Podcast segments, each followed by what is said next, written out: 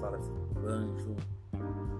Estou aqui para apresentar a vocês o Samba Pagode, que teve início lá em Viamão, do Rio Grande do Sul, lá de Porto Alegre, e só há seis anos atrás, hoje se encontra residente em Itapema, Santa Catarina.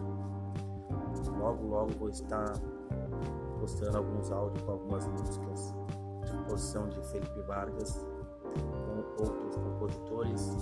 Assim vocês vão estar podendo estar conhecendo um pouco mais do trabalho do Amigos do Banjo. Beleza? Muito obrigado. Até o nosso próximo podcast.